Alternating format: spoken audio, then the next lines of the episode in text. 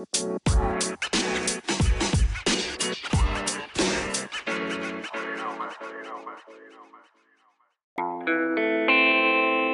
したらいいですか？そうやって例えば私なんかどうしたらいいでしょうね？何を知っておけばいいんですか？今やっぱ諦めしかないじゃないですか。諦めですか？諦めせリクレクラジオ。このポッドキャストでは、リスナーの皆様が物事に対する考え方を再創造する、そしてお価値観を楽しむきっかけを提供いたします。ということで、いつも通りの収録に臨むんですけども、めちゃくちゃ疲れてますね、今。めちゃくちゃ疲れてるね、今。というのも、先ほどまでキャンプに行っておりまして、ちょうど帰ってきて、すぐ片付ける間もなく収録に臨んでるわけでございます。毎回毎回キャンプだ、うんだの話してるよね、俺ら。やっぱこの時期だからわかんないんですけど、キャンプ率高いですね。うん、そうだね。大体なんかこの収録2回に1回ぐらいさ、キャンプ行ってきたね、みたいな話してるよね。たまたまこの時期だからってだけですよ、おそらくですけど。今回は千葉の方に行きまして、1時間半ぐらいか。そうだね。で、行ける距離のところに行ってきて、どうでした？キャンププポイントみたいなところは。よかった、結構。俺の中では。施設良くない？結構。今回行ったところ、スパがついてるところだったんだけど、ちゃんとめちゃくちゃ綺麗なお風呂とトイレがあって、お風呂はサウナまであって、キャンプ途中に一回サウナで整うっていう時間が入るっていう。整った後にまたビールがもう満勤で飲めるっていう。あの、リセット感半端ないっすよね。うんスパで、しっかりとゆっくりできた後の。あと、キャンプ自体は、普通にタイムマネジメントがめちゃくちゃ良かったね。着くのちょっと遅かったけど、パパッとテント立てて、ちょっと遊んで、モルックしたね、またね。これね、今日行ったメンバーも初めてやるって人いたんですけど、まあ楽しいとやっぱり楽しい。なるというね。飯食って、酒飲んで、サウナ入って、で、また酒飲んで、酒寝て、起きて、もう起きる時間もバッチリで、テントも素早く撤収して、まあ朝飯も食ったしね、車返す時間にちょうど帰ってこれたしね。そうですね、思えばテキパキしてましたね。すごいね、すごいテキパキしてたなって思う。キャンプっていうところで、僕は飯作るの結構大事だと思ってるんですよ。うんキャンプ飯。もう肉焼くだけじゃないっていうところ。今回、燻製めっちゃうまくいったっていうのありました。うまかったね。凝ってみたいよね、もうちょっと燻製は。もうちょっと極めれそうですよね。ん。何が燻製したら美味しいんだろうとか、うんそもそもの燻製の仕方、質を上げるみたいなところも。サーモンうまかったね、サーモサーモンの燻製、皆さん作ってみてください。とても美味しいです。ね。っていうわけで、なんでお前ら疲れとんねんっていうところに、あまりちょっと直結しない感じでまとめになっちゃまあまあ、キャンプ行ってきた直後っていうね、あんま寝てなくて、頭がぼーっとしてるね、割と。そう。言うて7時には起きたんですけど、寝たの3時3時ぐらいかな。ぐらいですからう、ん。4時間しか寝てないわけですよね。それを考えたら、今、収録がだいたい11時ぐらいなんで、本当にパパッと片付けて帰ってきてっていう感じなんで、そうだね。まだちょっと回復ができてないわけですけども、張り切って収録に臨んでいきましょうというところでございます。はい。第15回、今回のテーマはですね、レーモンドさんのお悩み相談室需要があるかがすごいいやいやいやいや、心配なんだけど。待望のこれシリーズ化、ほぼ確定版のコーナーですよ。というのもですね、これ僕がこのテーマいいんじゃないかって勝手に組んだんですけども、やはりレーモンさんは言語化能力が高いというところで、的確なアドバイスっていうところに結構突出してるイメージは僕はあったりするんですね。なので、今回リスナーの人の質問を集めて、そこに答えようじゃないかっていうところで企画の方をさせていただきました。大々的に言われるとハードル上がって嫌だよね。で、リスナーと言いつつも、じゃあ質問来んのかって言われたら来ないわけですよ。普通に考えてね。なので、僕がもう近しい人にバーッと質問悩みくださいと連絡したところ、皆さん心よく解像度が高いものから低いものまであるんですけど、送ってくださって、計14、5個かな集まったわけですよ。で、ちょっと尺的に全部答えられるかっていうところもございますので、今回はこちらで深掘れそうだなっていうものをピックアップしたので、それをちょっと時間の許す限りね、今回レモンさんに回答を答えていただきたいと思います。はい。意気込みどうですか？意気込み。まあ、それっぽいことを答えられるように頑張りますだね。そう。正直ベストアンサーっていうのは難しいんで、俺だったらこう考えるかなとか、こう考えたら一般的にベターじゃないかなっていうところまでのクオリティの返しにしたいなというところはありますね。そうだね。その人は境遇がね、どれぐらい分かってるかっていうのも重要だしね。質問してきてくれる人が、どういう境遇なのっていうのが結構答えに重要にならない。でも、こういうフリーのポッドキャストって、質問コーナーやって当然相手のそういうバックグラウンドとか見えないじゃないですか。うんそうね。だから多分そこは仮説立ててじゃないですけども、多分こういうバックグラウンドがあって、こういう質問じゃないかなっていう。はいはいはい。もうそんな感じで、当たろうが外れようが予想してって答えるのがいいのかもしれないですよね。はい。で、これ、実は、採用されたらステッカーちょうだいみたいな、あの、実は意見も来てまして、ああ、そうなんだ。なんかグッズがいいなと思って、ステッカー、おいおいね、作るのありじゃないですかって思ったんですけど、ステッカーぐらいだったら作れそうだしね。そう、ちょっと制作費込みでもう我ら負担で作らせていただいて、身内だけでも配っても、この採用いただいたものはいいのかなとは思ったので、ちょっとそれは要検討いたしましょう。そうだね。今回さすがにちょっと間に合わないので、もしこれ聞いてくれてた人を採用した中でいらっしゃったら、まあ僕がコンビニ好きなもの1品おごってあげるっていうああ、いいじゃないですか。特典もついておりますので、ぜひこれ採用された方は、あ、採用されたからちょっとおごって言ってくれたら僕は会った時におごりますので、1品ですよ、ちゃんと単価問わずいいですけど。という形で、すいません、前置き長くなっちゃったんですけども、じゃあ、サクサクといけるところは答えていきましょう。はい。これ名前は当然伏せますけども、すべてにおいて。え、一つ目の質問いきます。お金の話で、20代後半、私たち世代が将来に向けていくら貯金すればいいのか教えてほしい。早速、お金にまつわるトピックが出てきました。というところでですね。将来に向けてっていうところなので、老後の資金っていうところで考えてるんですかね。え、そっち？老後かな？わかんないけど、パッて聞いて、これをね、パッて聞いて、俺が思うのは、今必要なのは、手取りの半年分ぐらいかなって思った。自分がもし心を病んで体を壊して、体壊したら半年休まないかもしれないけど、突然働けなくなって、もうある程度復職するまでやりくりできるお金はないときつくない。それは最低限ミニマムで、そうそうそうそうあっ。たらいいっていうところで、例えば手取りの半分なんだら、年収400万あったら200万置いとくとかうん、ですか、そうだね。え、こういうことなんですかね？わからん。ちょっと将来に向けて、だって20代後半の私たち世代かっていう主語なんで、やっぱり未来的な目先のそういった有事の際っていうよりかは、もうちょっと先のっていう風に僕は捉えたんですけどね。まあ、老後いくら貯めとけばいいのって話？の気もするので、ちょっとそっち寄りベースで考えてみてもいいです？うん。ちなみにレンモンさん、貯金は当然されてますよね？もちろん。具体的な額は別にいいんですけど、どういう感じで貯金してるかとかってあるんですか？いや、今はちゃんと貯金してるとは言えないけど、会社の財形に割と多めに入れてて、プラス余った分貯金されていってるみたいな。結構財形やられてるんですね。そうだね。貯金っていう選択肢だと、銀行に貯めていくみたいなうん。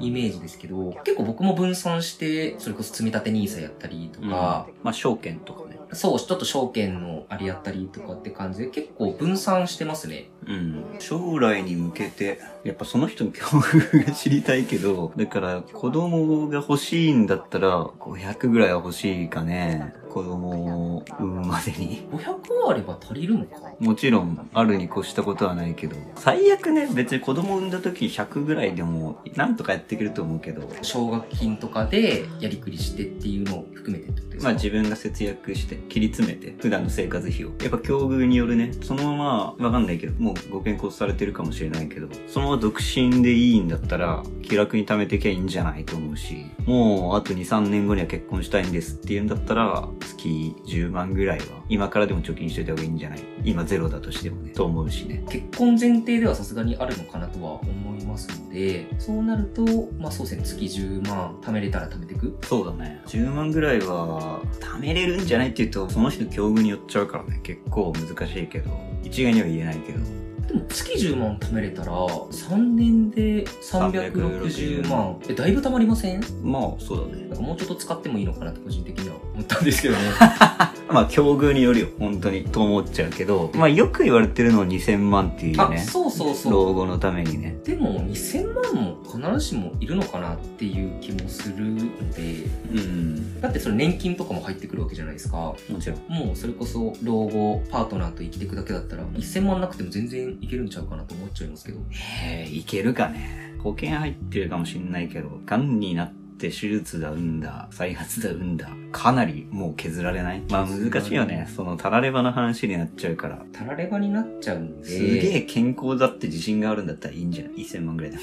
まあでも、リスクはつきものですからね。うん加齢とともに。そうだね。結論、もう、ズバキン言いたいですね。これぐらいあったらいいんじゃないかっていう。20代後半の今、私たちがって言ってるってことは、いやっぱ今の貯金じゃない？現貯金。だって30代の人も老後のお金どれぐらい必要ですか ?40 代の人も老後のお金どれぐらい必要ですか？っていうのは、一概によく言われるのは2000万だよねになるじゃん。20代後半でって言ってるんだから、現時点どれぐらいあればいいのって話じゃなくて、じゃあそこにフォーカスしましょうか。いろいろ曲折しましたけど。まあ手取りの半年分、ミニマムはそこだなと思うね。俺は結構。だから年で120万とか。うーん、そうだね。確かに100そう万前後100万貯めれてたらいい気はしますね。100万あれば、切り詰めれば1年は生活できると思うな。じゃあ、100万円で。そんな浅くていいのかな、これ。これはもう、境遇がすごい複雑に絡むからね、難しいね。一概に答えるのは。やっぱでも子供が欲しい。結婚したいくらいだったら、100万もら、プラスもうちょっと欲しいな。結婚式とかやるんだったらね。うん欲しいとは思うし、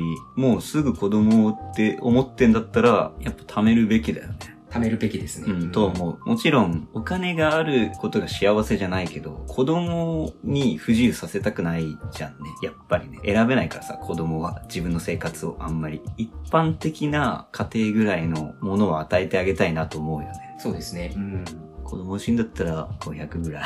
結構きついかね。20代後半で500貯めれてる人ってどれぐらいいるだろうね。割と多いんちゃうかなそんないないんかな難しいね。どれぐらいいるかわかんないな。500万貯めてる人。今の鑑みて100万から500万。で、あとはあなたの境遇次第ですっていうようなところでいいんじゃない？かろうかっていう感じですね。だね。コツコツ貯金して頑張ってください。これさ、確実にさ、求めてる答えじゃないよね。もうちょっと質問の解像度高い方が良さげかもしれないです。まあ、ここはね、ブラッシュアップしていくところだね。そうですね。ちょっと僕らの精度もまだ低いとは 思いますので、え、言ってね、多分そんなに能力ないんだよ、俺。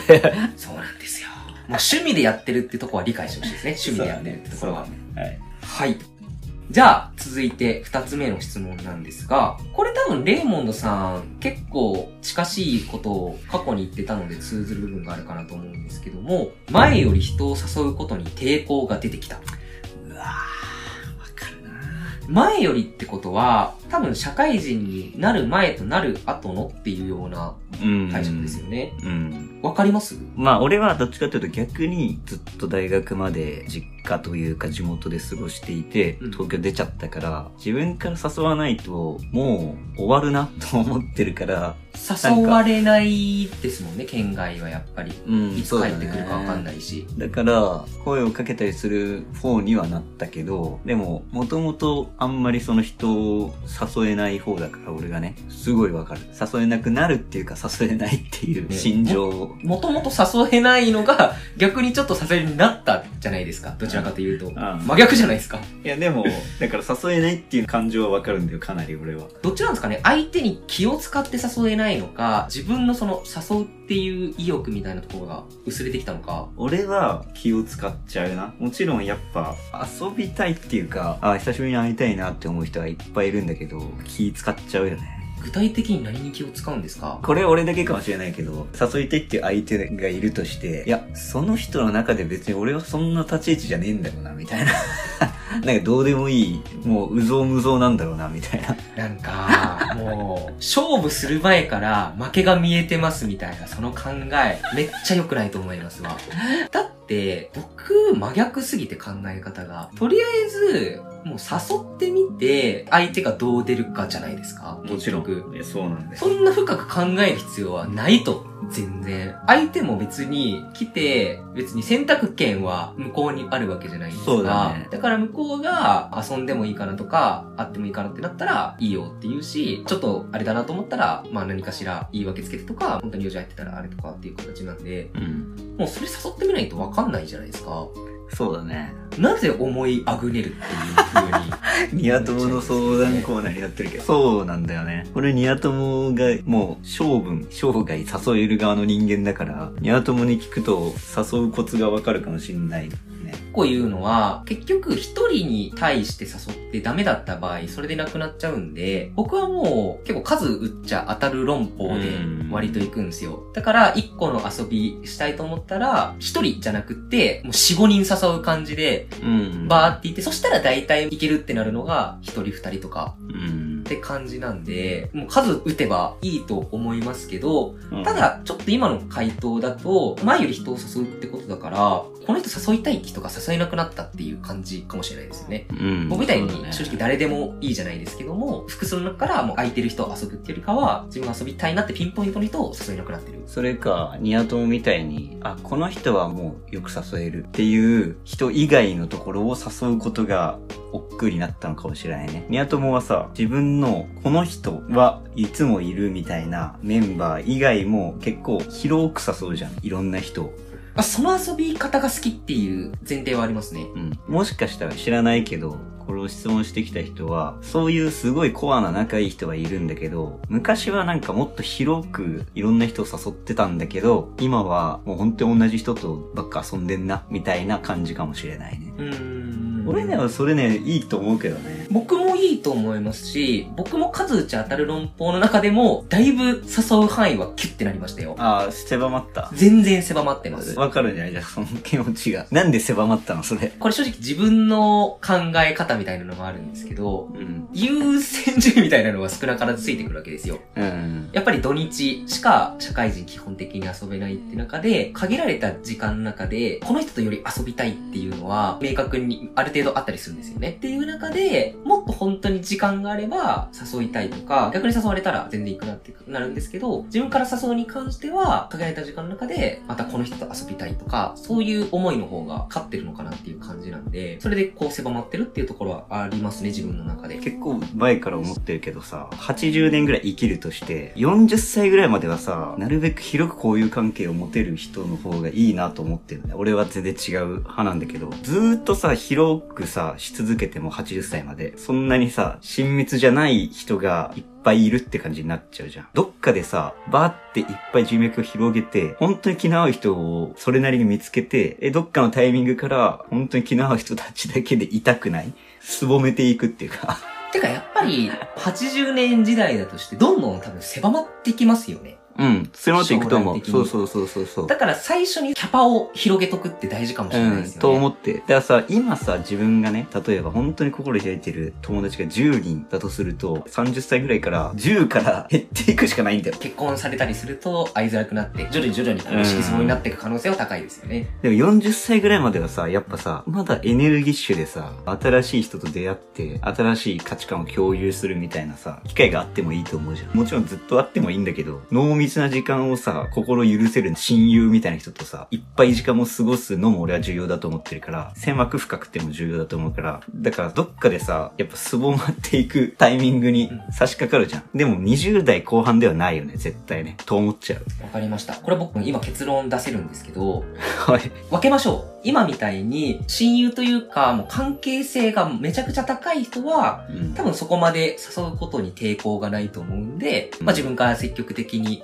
誘って、ずっとその関係性を維持していきましょう。うん。ところ。で、それ以外の、さっき言ったキャパシティを上げるために、もうちょっといろんな人とってなると、そこにどちらかというと抵抗を感じるケースがね。多いのかもしれないんで、うそれはもう他人利用しましょう。多分あると思うんですよ。年に数回はもしかしたら、こういう遊びあるけど来ないとか、全然僕じゃなくても。それに行ってみるとか。うーん。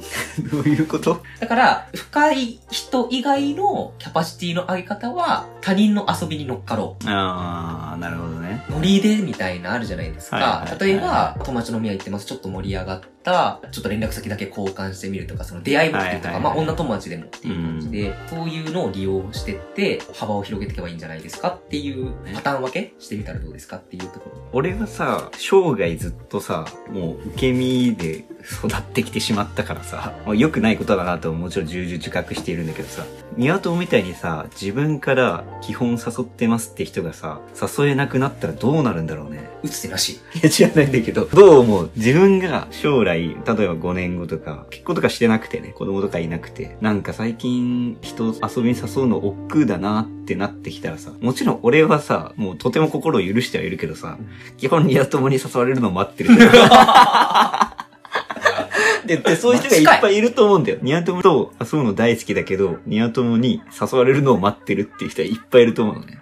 ニワトモがさ、自分発信で誘わなくなったらさ、どうなるんだろうねって。もう、引きこもりっしょ。引きこもるしかないっしょ。僕が多分、誘わなくなると並行して、おそらく人生のパートナーなり、そこの、あれはできてくるのかなとは思うんで、もう、そっちメインというか、そうね、20代後半ってそうだよね。やっぱり結婚する人が出てくるから、前半でもいるんだろうけど、多くなってくるから。で、例えばさ、3人でよく遊んでた人の中のさ、1人が結婚しちゃってさ、その人が真ん中にいて、この間を取り持ってる感じの関係性って結構ない。3人でいる時はすごい盛り上がれるんだけど、3人の中のこいつと2人だとな、ちょっとなんかな、みたいな。わからんでもない。あるわ、あるある。うんさ、さ、真ん中のさ、取り持ち役の人がさ、結婚しちゃってさ、いなくなったら誘いづらくなったらさ、俺ら二人でどうするみたいな。でもちょっとない、それ。ちょっともう、会う頻度自体は減るっていうことですよね。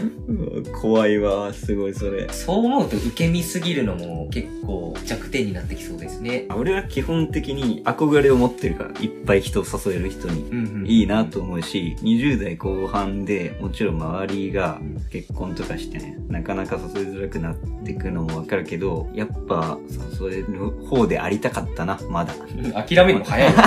まだ変われますよ、人ってどのタイミングでも。変われるかね。もう一番は何も考えず、LINE 送る。あー、ノータイムで。レオさんの嫌いな脳死で送る。僕も誘うときって、あ、今だ、今ちょっと誰か誘おうって感じのときに、さっき言った何かにバーって声かけたりするんですよ。もうそんな感じ、今だって思ったときに、あ、でもなって考える前にもうとりあえず送っちゃう。で、後で、あ、送っちゃったって後悔すればいい。いいね、その考え方。本当にそう。あ、いいじゃん。それはもう見習ってくださいよ。そうそうそうそう俺も見習うわ。う。はい。じゃあ結論は、脳死で LINE をくれっていうことですね。20代後半はまだね、つぼめていくには早いなと。早い。うん。ストレッチをもっと効かせていきましょうところですね。どういう心情であれだったかわかんないけどね。うん。いやでも、これぐらいアバウトだとやっぱ僕らも思うことあるんで、今結構幅広がりましたよね。そうだね。よかったよかった。じゃあ、三つ目の質問いきます。はい。これ結構具体的なんですけども、仕事の時、マスクを外せない。はい。最近コロナが落ち着いてきて、マスクも緩和されていますが、プライベートでは外しているが、仕事中はつけっぱなしです。マスク外した顔を見られるのが恥ずかしいとか思ってしまい、抵抗がある。お二人はもう外してますか？というところなんですけども、外してますよね。同じだね、俺。プライベート外してるけど、仕事はつけてる。ええー、マジっすか？普通に俺が仕事中つけてる理由は、どう思われるかわかんないからさ、仕事の人って。そんなに心深く俺は開いてないし、まあ、あっちもそうだと思うから、まだコロナを気にしてるかもしれないし、でやっぱ仕事喋るときってさ、面と向かって喋ることになるからさ、何を思われるかわかんないから一応つけとくか、と思ってつけてるけど、プライベートは、もちろん気にする人は気にするんだろうけど、気にしてたら来ないじゃん、遊びに。うんと思って、仕事はさ、やっぱさ、話さざるを得なくて話すから、コロナで話したくないけど、話さないといけないっていうケースが絶対出てくるから、そういう人かどうかわかんないじゃんね、相手がね。だから俺は、まあ一応マスクをつけて話すけど、仕事はね。けど、プライベートで遊びとかで会う友達は気にしてたら来ないから、つけないね、今はね。なるほどね。うんまあそういうタイプ多そうですよね。またそれ僕考えが180度違いますね。ええ僕は結論どっちも外してます。仕事中も？仕事中も。うんで、この転職した5月に入った会社に関しては、まあ、先に外してもいいですよって言われてたんで、で、周り外してるんで、外してますと。で、前職で外してもいいよってなった時、やっぱそういう時みんな外さないんですよ。外さないね。でも僕はそこで、これ誰かが外さないと、一生じゃあマスクをつけたままかの慣習になって、ずっとつけるんですか？夏もって思ったんで、もう僕は先陣切る形で外していきました。どう思われても別にいいんで、ファーストペンギン。ファーストペンギンになる人がいないと、もちろん。みんな外さないんですよね。やっぱり顔色伺ってみたいな。そうだね。外したいか外したくないかで言ったら外したいですよね。外したい。気持ち的に。っていう、やっぱ代弁者にならないと。らしいです。はい。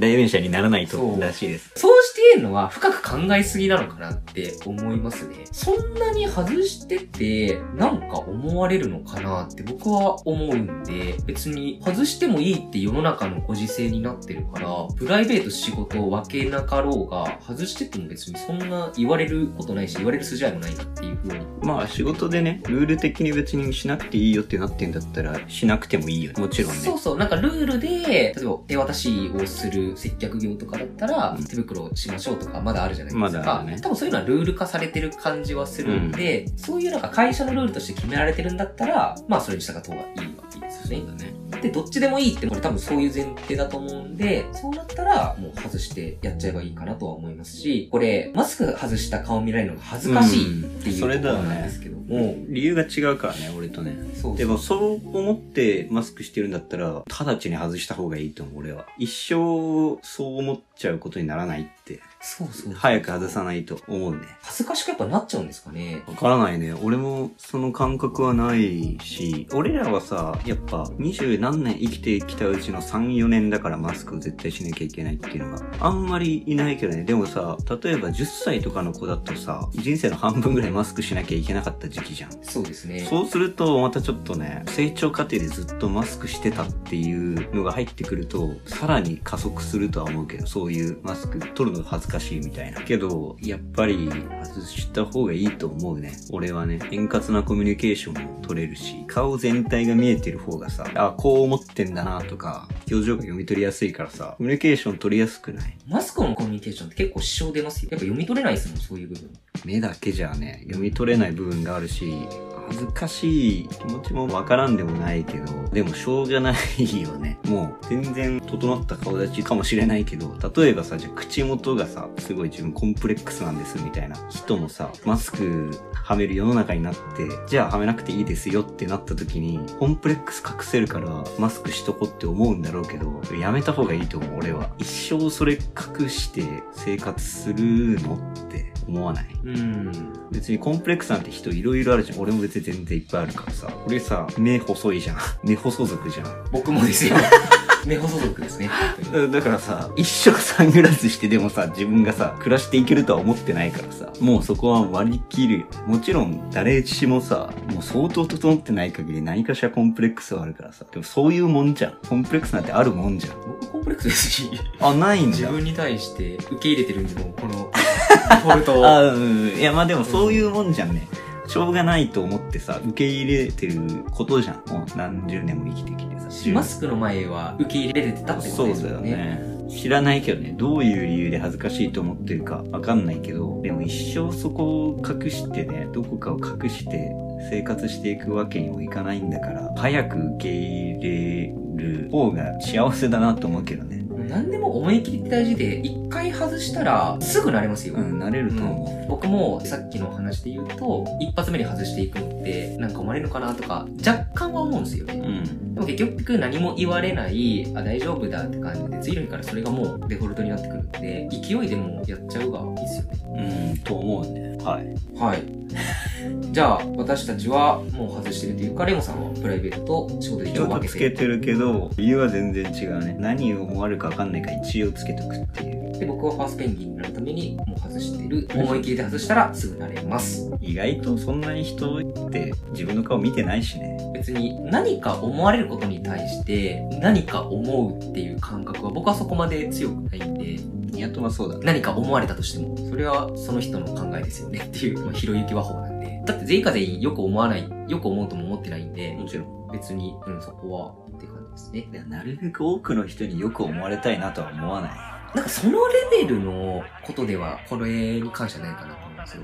もちろん、モラル的によく思われたいとは思いますけど、これどっちでもいい状態かなとは思うんで、うん。いやでもさ、例えば、すごい冷えが濃いですとか、すごい歯並びが悪いですみたいな人は、マスクつけるつけないとかじゃなくて、その部分が見える見えないに対して重きを置いてるんでしょ。衛生的にとかじゃなくて。うん。まあ、いろんな人が見て、なんか、うわ、こいつひげ濃いなと思われるとかさ、うん。それが嫌で恥ずかしくてマスクをしてます。だとしたら、取った方がいいよねって、っていう意見ね、ずっと 言ってるのはね、俺がね。うん、まあ、受け入れてね。うん。もう、コンプレックスは仕方ないよね、と思っちゃう。